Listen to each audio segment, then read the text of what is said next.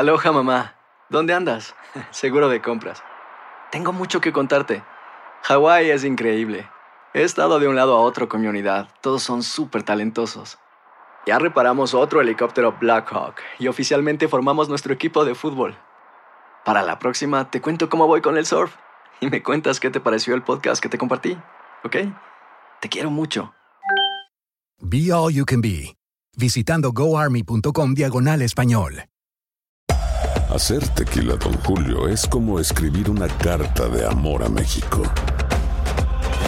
Beber tequila, Don Julio, es como declarar ese amor al mundo entero. Don Julio es el tequila de lujo original, hecho con la misma pasión que recorre las raíces de nuestro país. Porque si no es por amor, ¿para qué?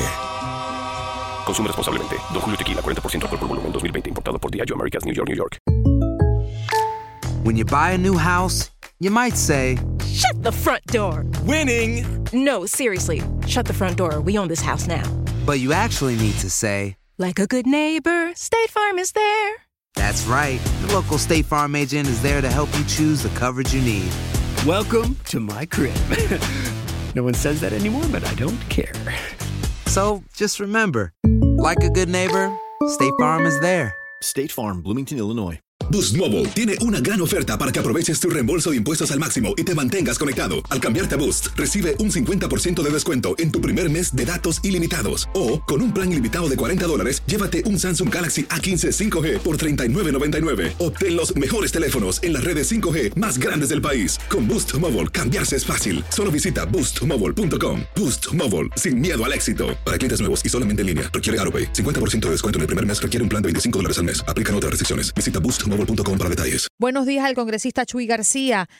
Muy buenos días, Andreina. Es un gran placer acompañarla esta mañana. El placer es nuestro, congresista. Vamos a conversar de esto que nos aqueja a todos. Usted visitó Centro de Detención eh, de Inmigrantes de Chicago. Explíquenos cómo funciona este centro de detención que, si mal no recuerdo, se llama Jerome, ¿no?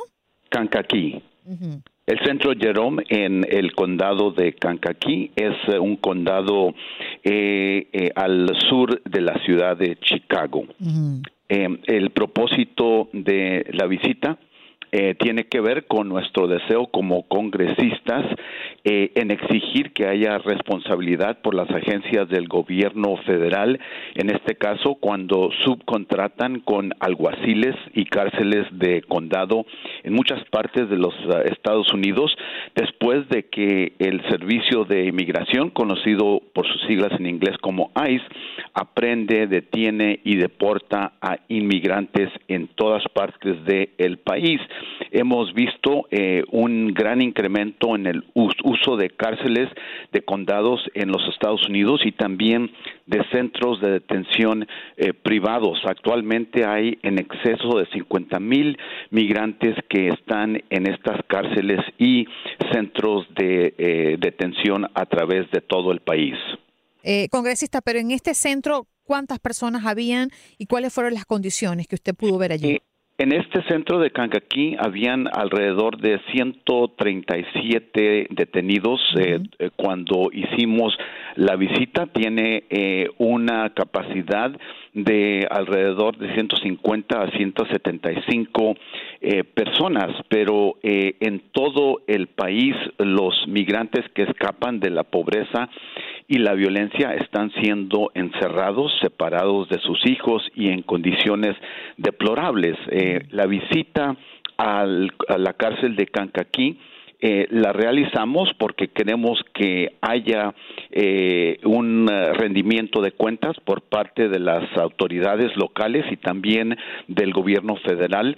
Eh, han habido quejas de que no hay condiciones sanitarias, de que la atención médica carece y que las necesidades básicas como el agua caliente y limpia, comida y camas también están ausentes. En nuestra visita eh, no vimos muchas de estas condiciones, eh, pero creo que es la excepción, pero sí eh, se habían reportado estas condiciones previamente con respecto a esta cárcel eh, por agencias que abogan por los inmigrantes y también por, una auditoría que se había realizado de esta cárcel según un contrato que tiene eh, el gobierno federal Ah, con la cárcel, pero también en una cárcel, en otra cárcel en el estado de Illinois, en el condado de McHenry, hubo eh, un brote de casos de paperas que pueden crear una epidemia de salud pública si no son atendidas y el cuestionamiento que hacemos es por qué eh, se dio este brote de casos de paperas y cuáles son las condiciones. Queremos que se prevengan este tipo de situaciones eh, para que no haya epidemias, pero al mismo tiempo nuestra meta es asegurar que la detención de los migrantes eh, sean más eh, adecuadas, más humanitarias. Las personas ah, detenidas han reportado que han pasado hasta tres meses sin agua potable en sus celdas y que no hay agua caliente. También han reportado que hay gusanos negros que salen de las duchas, que el acceso inadecuado a controles de salud y medicamentos de rutina. En muchos, muchos casos eh, no se están eh, cumpliendo con los requisitos y hay informes de que esta instalación utiliza el confinamiento solitario como una táctica punitiva, aunque el día que visitamos no encontramos a ninguna persona eh, en el confinamiento eh, solitario. También ah, en, este, en esta cárcel se había reportado de que hubo un intento de suicidio eh, que sabemos eh, qué tipo de condiciones ponen a las personas en tan angustia que intentarían suicidarse. Y vimos la semana pasada que se realizó eh, un, un suicidio en una cárcel en eh, Nueva Orleans, en el estado de Luisiana. Entonces, parte del propósito nuestro es eh, impedir que haya suicidios. En julio hubo un intento de suicidio por una adolescente hondureña en el estado de Nueva York, ah, después de que ella fue separada, aunque ella tiene asilo político de su padre. Entonces la separación de familias está a la raíz de nuestros esfuerzos de asegurar que las condiciones eh, tienen que ser humanitarias y tienen que mejorar en relación a la detención de los migrantes. Queremos recordar que estamos conversando con el congresista de Illinois, Shui García. Tengo muchas preguntas, me queda poco tiempo, voy a ver si puedo abarcar eh, lo mayor posible. Dentro de esta, em, este perfil que usted nos está presentando del centro que visitó en Jerome, me habla de 137 detenidos. ¿Podría indicarme nacionalidad, un poco las edades y qué se espera, las expectativas que tienen estas personas para salir de allí? ¿Cuál es el procedimiento? Pues eh, la, la, información que nos eh, provee el alguacil indica que eh, la mayoría de los detenidos vienen de países centroamericanos ah, y del Caribe, en particular personas buscando el asilo político de Cuba, pero también hay migrantes de África mm. ah, y de otros eh, países, aunque la mayoría de los detenidos parece ser de Centroamérica y de México y el Caribe. ¿Y en cuánto tiempo eh, estiman tenerlos allí? Es decir, un, tiempo promedio, congresista. ¿Qué pasa cuando las personas están en estos centros de detención después de ese momento?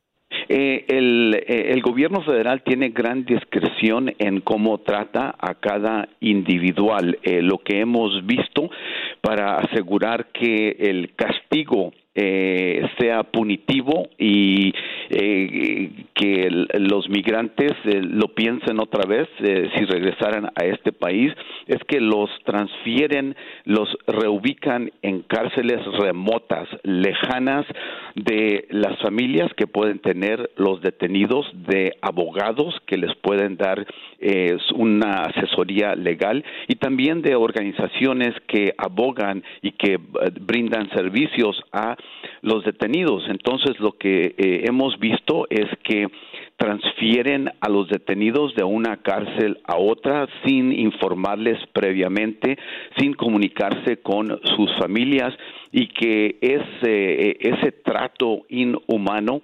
esa desconectividad de las familias que muchas veces provoca que los detenidos consideren intentos de suicidio, es una situación muy triste, muy lamentable y una que subraya otra vez la crueldad de la política migratoria de esta administración del presidente Trump. Congresista, a mí me gustaría eh, finalizar esta entrevista con, la siguiente interrogante. Mm, ¿Usted visitar este centro de detención fue fácil? ¿Tuvo que cumplir con algunos requisitos? Eh, eh, ¿Es difícil que las personas con su envergadura puedan entrar e inspeccionar para luego contar? Y finalmente, ¿cuál es el objetivo? ¿Qué hacemos con esa información que usted tiene allí?